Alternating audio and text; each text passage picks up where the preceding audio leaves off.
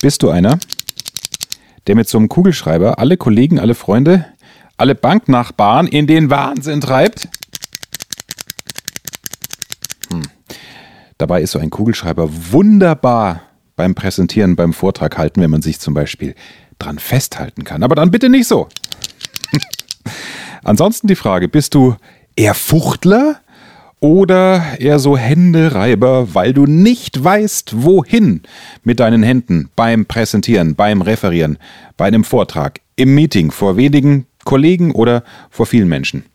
Das war bis heute so, denn jetzt bekommst du von mir mindestens fünf Tipps, was du am besten machst mit Händen und Armen beim Präsentieren. Der Erfolg Reich Reden Podcast. Durch die richtige Kommunikation machst du als Selbstständiger oder Unternehmer mehr Umsatz. Als Angestellter machst du schneller Karriere, weil du bei den Entscheidern auffällst. Nutze die Techniken der Profi-Moderatoren für deinen Erfolg, beruflich und privat. Echte Hacks aus der Praxis, die definitiv funktionieren. Und hier ist der Mann, dessen Handwerk sein Mundwerk ist, Axel Robert Müller. Hallo, schön, dass du mit dabei bist heute. Bevor wir starten, eine Bitte und wir hocken da doch alle in einem Boot. Wenn ich Podcasts höre, dann nehme ich mir immer vor, Mensch, hey, cooler Content, den natürlich gebe ich dem eine Bewertung. Oder ihr. Ich höre auch gerne so Ernährungspodcasts oder, oder Biohacking-Podcasts, ja, was man mit der Ernährung gut abgestimmt auf den Körper machen kann. Spannend, was da auch alles entsteht. Und nachdem ich die auch oft zum Einschlafen höre, nicht weil sie langweilig sind, sondern weil ich einfach keinen Bock mehr habe zum Lesen, weil die Augen so angestrengt sind, vergesse ich dann die Bewertung. Inzwischen spreche ich mir in Siri ein, bitte Podcast XY bewerten, weil das ist das Mindeste, was ich tun kann, wenn sich die anderen so eine Mühe machen, mir hier Content zu liefern, der mich wirklich weiterbringt, der mich inspiriert oder wenn es so Meditationspodcasts sind, die mich einfach zum Einschlafen bringen, auch zwischendurch.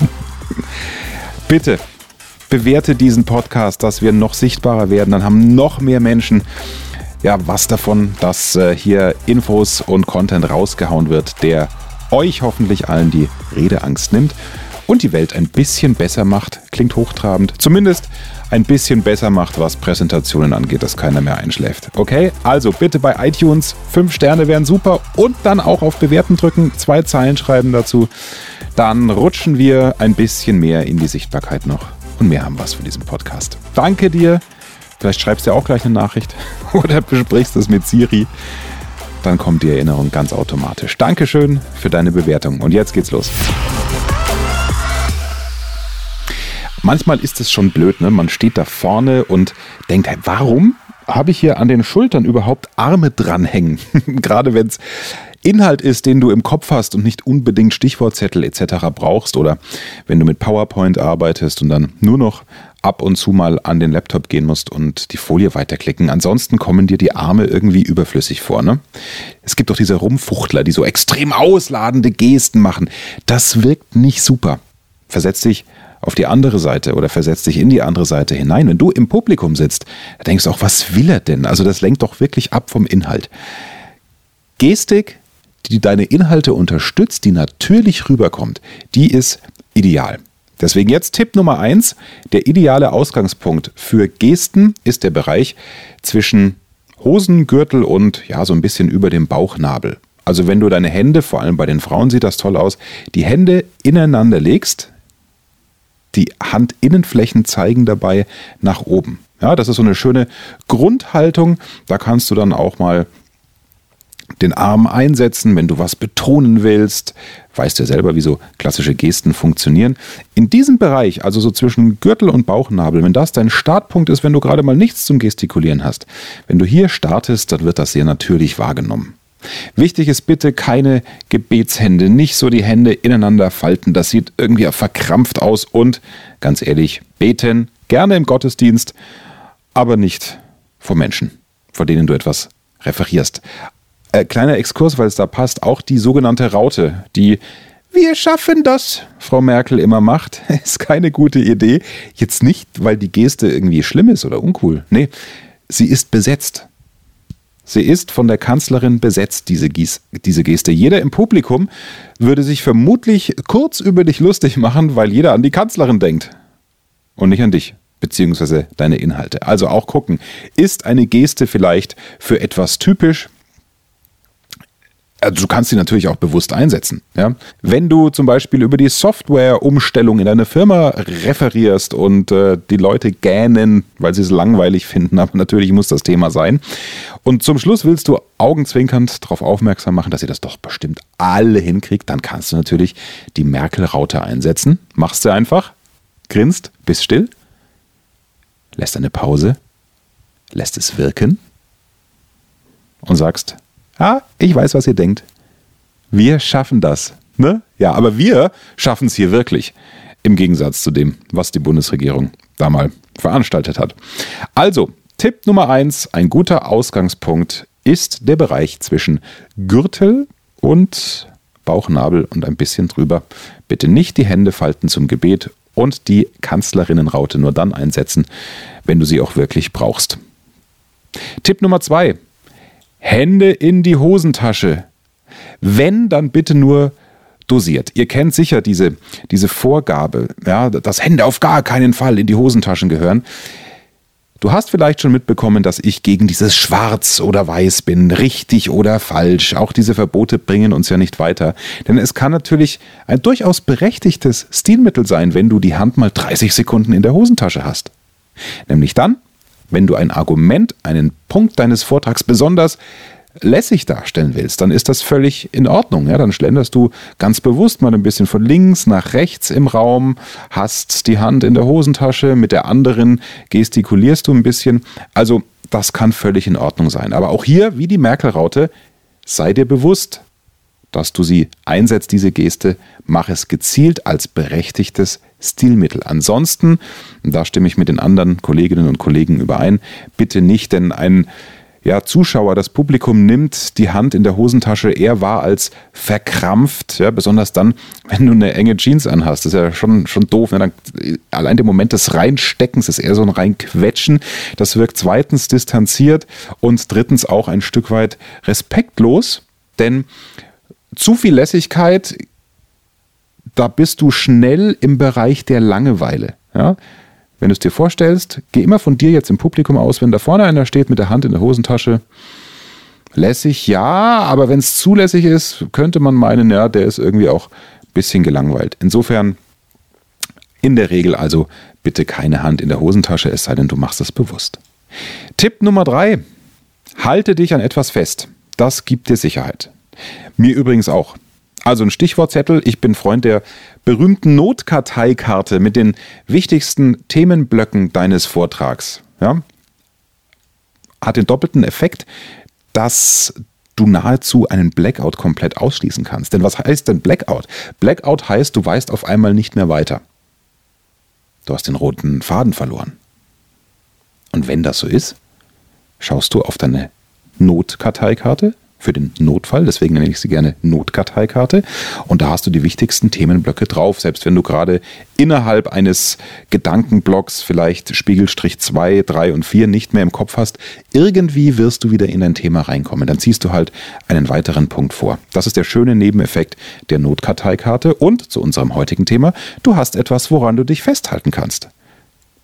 Wahlweise kann es auch ein Stichwortzettel sein. Ein Kugelschreiber, auch in Ordnung, solange du nicht, hm, das hatten wir schon. Bayern 3 Moderator Matthias Matuschik vor einigen Wochen hier bei mir im Erfolgreich Reden Podcast zu Gast. Der hat es auch erzählt. Er sagt, er kann, das ist bei ihm schon äh, Sucht und Ritual, er kann eine Sendung nicht beginnen ohne einen Kuli in der Hand. Das ist wirklich wahr. Hör dir das Gespräch an, da erfährst du ganz viel über Matthias, dass er zum Beispiel als Mitte 20-Jähriger auch noch äh, Modenschauen moderiert hat in Weiden in der Oberpfalz. Wer Matuschke auch als Hörer kennt, man traut ihm alles zu, aber dass er Modenschauen auch noch erfolgreich moderiert hat und immer wieder gebucht wurde, das ist, glaube ich, eine ziemliche Überraschung gewesen. Wie er es geschafft hat, im Modeschaubereich erfolgreich zu werden als Moderator, das ist wirklich gut, weil da kannst du dir einiges rausziehen, weil das etwas mit, wie gehe ich an Themen, an Aufgaben ran zu tun hat. Also hör dir das unbedingt noch an. Kultmoderator Matthias Matoschik, paar Folgen zurück hier im Erfolgreich Reden Podcast. Wenn es der Kugelschreiber nicht ist, an dem du dich festhältst, dann gerne ein Edding. Finde ich eh viel besser, auf Flipcharts beziehungsweise mit Flipcharts zu arbeiten, als alles zuzukleistern mit PowerPoint-Folien und Stichpunkten drauf. Das ist eine völlige, eine völlige Überfrachtung. Da kann dir ja keiner mehr folgen, weil die Augen und das Hirn so abgelenkt sind, dass dir irgendwie vom Gefühl her keiner mehr zuhört. Also, Adding oder auch ein äh, Weiterschalter für die PowerPoint, dann hast du da wirklich kein Problem mehr, deine Hände auch einzusetzen. Das war Tipp Nummer drei. Halte dich gerne an etwas fest. Das gibt dir, wie gesagt, Sicherheit. Tipp Nummer vier. Hände hinter den Rücken. Ja, ich sehe dein Fragezeichen. Deswegen habe ich die kurze Pause gelassen, dass du auch das Fragezeichen entspannt denken kannst. Hände hinterm Rücken, was meine ich damit? Also, du kennst doch von diversen Spielfilmen, wenn du selbst nicht gedient hast, wie das ist, wenn der Kompanieleiter seine Jungs aufmarschieren und antreten lässt. Ne? Und dann schreitet er so bei seinen Untergebenen entlang und scheißt sie zusammen, warum der eine Knopf nicht zu ist, das eine Hemd nicht gebügelt und der eine Rekrut nicht ordentlich rasiert ist. Dieses Stilmittel der verschränkten Arme hinter dem Rücken kannst du einsetzen. Zum Beispiel, wenn du eine Frage gestellt hast ins Publikum. Ich habe dir ja an anderer Stelle auch schon mal empfohlen, beginne auch mal mit rhetorischen Fragen oder mit einer Quizfrage, um dein Publikum am Anfang zu aktivieren, damit sie gleich eine Beziehung zu dir aufbauen. Die erste Minute ist ja entscheidend. Da entscheidet ja jemand, manchmal auch sogar in den ersten 30 Sekunden, ob er dir zuhört oder nicht. So, und während du die Frage ins Publikum stellst, kannst du die Arme hinter dem Rücken verschränken, wie der Kompaniechef, so nach dem Motto, ja, es geht gleich weiter hier, wenn ich die Antwort habe. Ah, also wenn es eine Schätzfrage ist, wie viele oder wie viel Liter regnet es in Deutschland pro Quadratmeter? Wenn du zum Beispiel ein Referat im Bereich Bio halten musst, ne? dann schätzen die einfach. Der eine sagt 1 Liter, der andere 40, der andere 400. Und diese Arme signalisieren dir, ah, ich warte mal ab. Es ist etwas Abwartendes. Also du signalisierst das dem Publikum. So rum. Und für alle Trainer und Coaches unter euch, die diesen Podcast hören, oder auch Menschen, die mal eine Präsentation halten müssen und Teilnehmer oder Kollegen nach vorne bitten,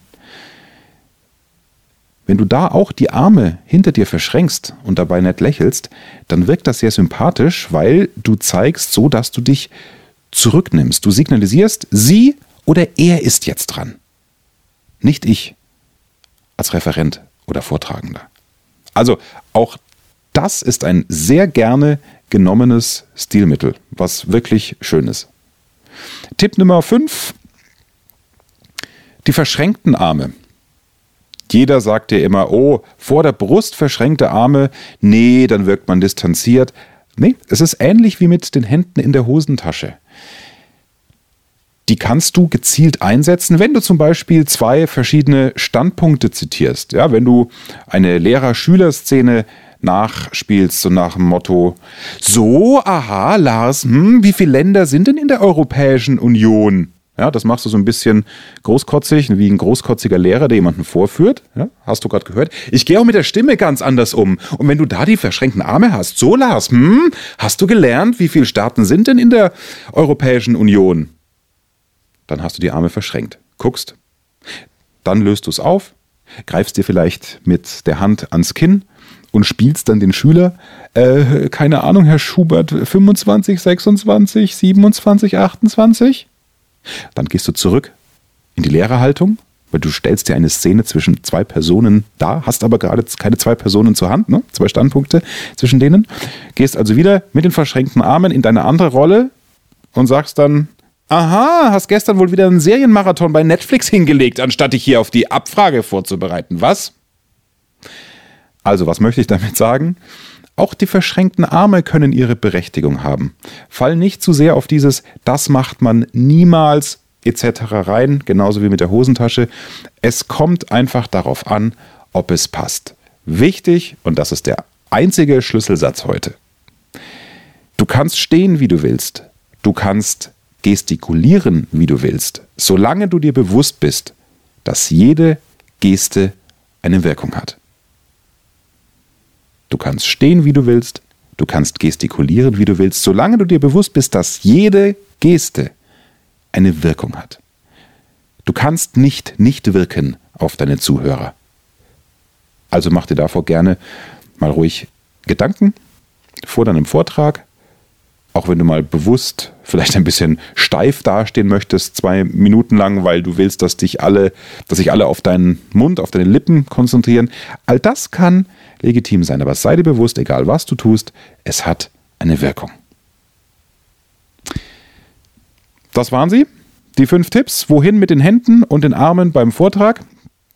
Ich danke dir nochmal, dass du jetzt gleich bestimmt mir eine 5-Sterne-Bewertung und eine generelle Bewertung, ein paar Zeilen gibst oder auch nur zwei Wörter. Es wäre so fantastisch. Ich danke dir sehr. Und weitere Infos, wie du dich gut vorbereitest auf eine Rede, auf einen Vortrag und vor allem, wie du im Vorfeld Sicherheit gewinnst, durch eine ganz bestimmte Art zu üben, die nicht mal acht Stunden dauert. Da bist du schon in einer knappen Stunde durch. Habe ich zusammengefasst für dich in meinem Angstfrei Reden E-Book. Den Link in den Show Notes. Also auch das kannst du dir jederzeit völlig kostenfrei, aber wirklich erprobt. Die Strategien der Einzelcoachings, die ich mache, wenn ich mich mit Menschen einen Tag lang einschließe in einem Hotel und wir üben bis zum Erbrechen, hätte ich was gesagt. Die Strategien, die sind drin. Fünf Schritte, kostenlos, damit es auch für dich ein super Vortrag wird. Alles klar? Hau rein und dann wieder bis zur nächsten Folge am Sonntag. Ciao, ciao. Mehr Wissen, mehr Erfolg, mehr Umsatz. Beruflich und privat. Das, das, das ist der Erfolgreich Reden Podcast mit Axel Robert Müller. Du bist Unternehmer oder Führungskraft im Unternehmen? Dann binde deine Mitarbeiter und Kunden noch enger an deine Company mit einem professionellen Business-Podcast. Sozusagen das Intranet zum Hören oder auch der Kunden-Newsletter für die Ohren. Deine Firma sitzt quasi im Kopf des Kunden und ist näher dran als jede Kundenzeitschrift. Wie das klingt und wie das geht, findest du auf www.marktführer-kommunikation.de. Marktführer-kommunikation.de die Marktführer Deutschlands wie Allianz, Wirth oder Kercher vertrauen Axel schon. Und du? Klick marktführer-kommunikation.de